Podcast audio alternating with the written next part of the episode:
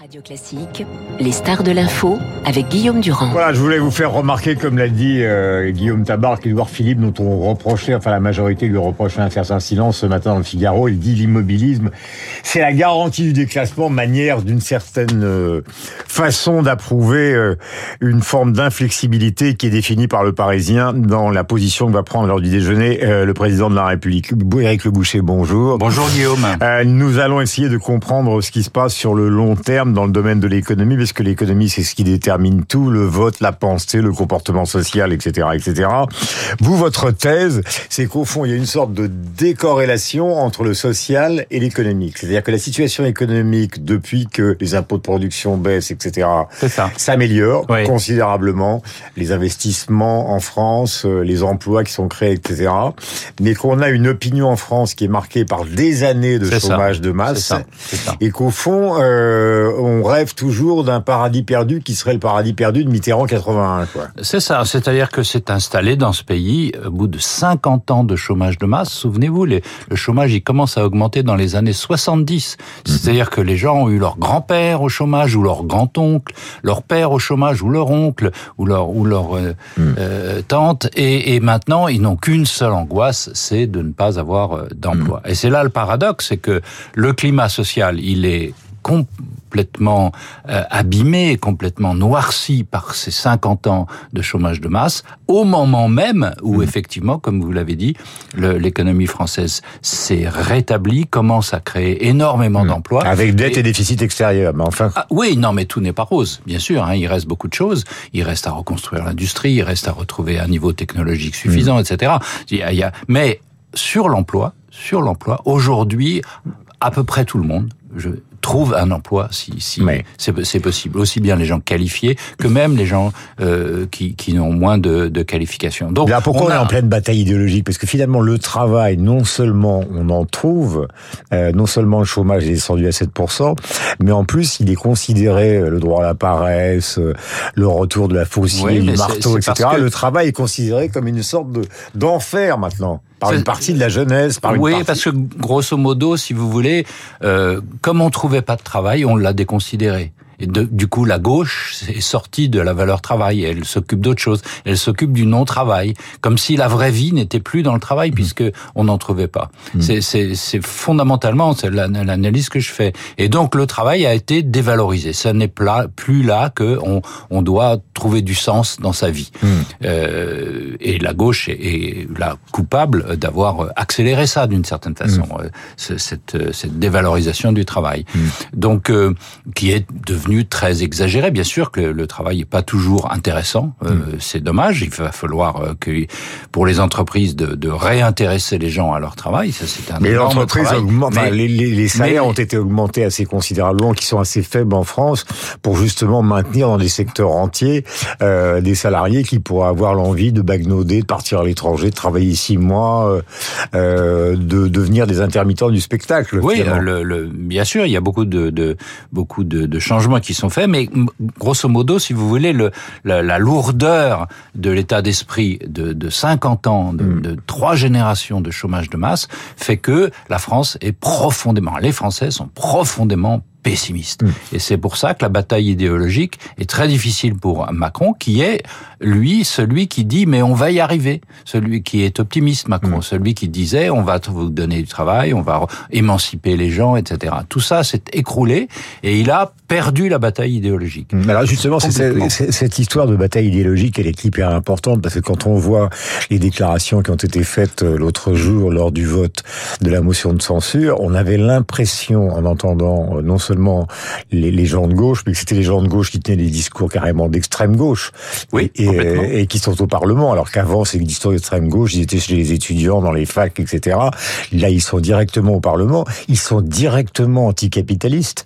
Euh, ils sont directement du côté de Mélenchon sur la rupture. On veut plus de ce système. On veut revenir à l'économie planifiée, etc., etc. Donc c'est pas une défaite idéologique, c'est une espèce de débat. Enfin, je veux dire, comment se fait-il qu'on n'arrive pas à présenter des résultats positifs pour convaincre des gens qui, euh, pour certains d'entre eux, sont nostalgiques de la faucille et du marteau. Dans, dans le combat idéologique, il y a trois personnes qui comptent en France, il me semble. Mélenchon, qui est le premier, qui est vraiment le, et le seul, d'ailleurs, c'est pas son parti qui pense, c'est lui qui pense cette révolution bolivarienne, hein, de, de foutre le bordel partout, euh, la convergence des luttes. C'est lui. Il y avait il y a Macron, évidemment, qui représente l'opposé, c'est-à-dire mais la France peut y arriver, euh, il faut construire l'Europe. Enfin, c'est tout, tout l'opposé du, du, macronisme, du, du mélanchonisme.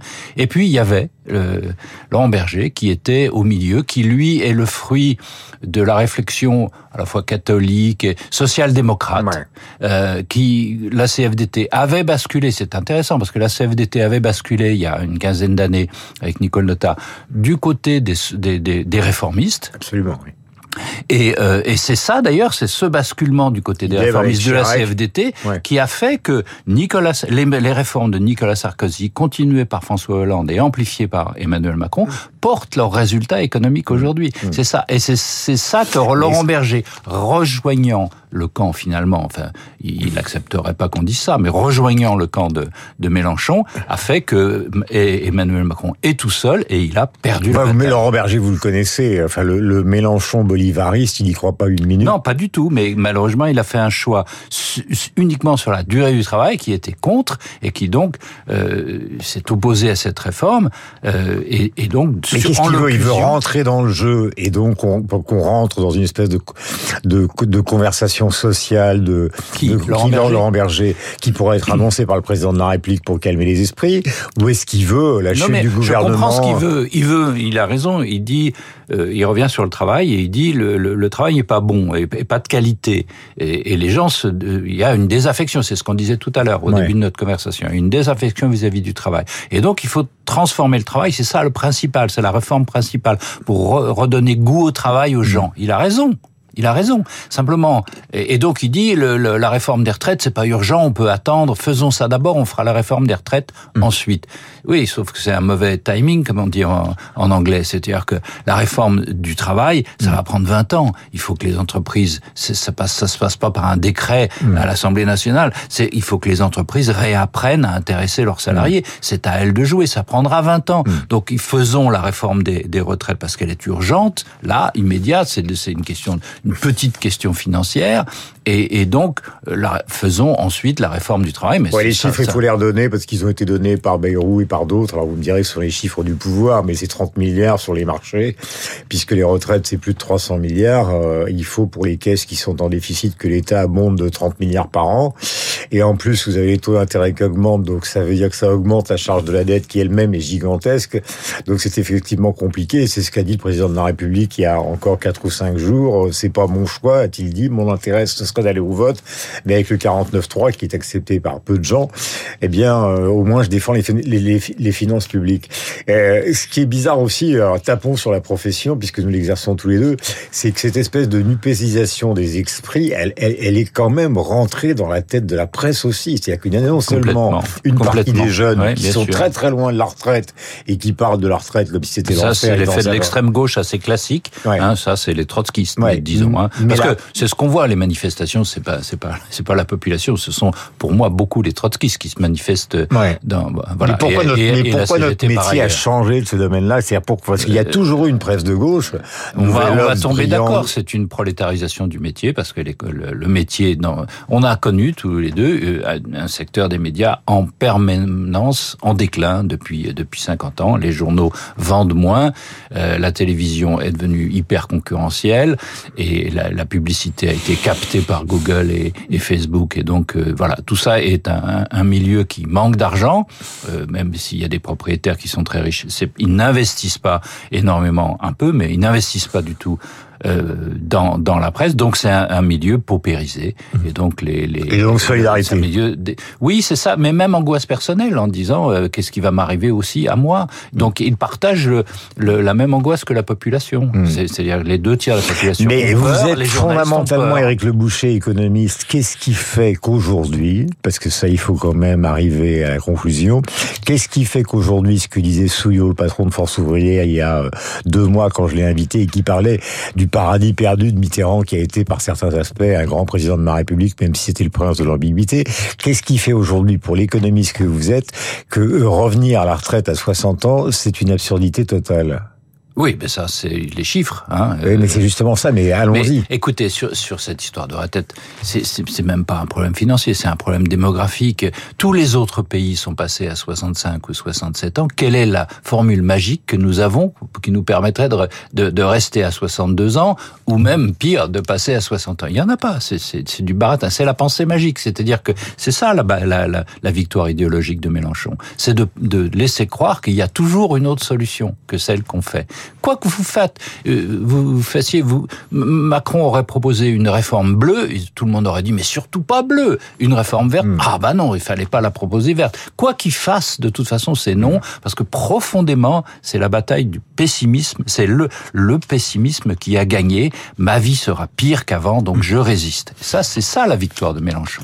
Éric Leboucher ce matin sur l'antenne de Radio Classique, euh, conversation que nous allons poursuivre avec Pascal Bruckner et avec Marc Lambron euh, dans un instant. Merci Eric d'être venu ce matin sur l'antenne de Radio Classique. Nous avons rendez-vous avec la revue de presse de David Abiker. Le rappel des titres, bien évidemment, c'est à 13h que s'exprimera le président de la République. Euh, je vous le disais dans les journaux, on considère qu'il n'y a rien de fondamental qui va être annoncé, si ce n'est une certaine forme d'inflexibilité. Moi, soyons prudents, parce que les journaux, euh, j'en sais quelque chose, n'ont pas toujours raison. 2019.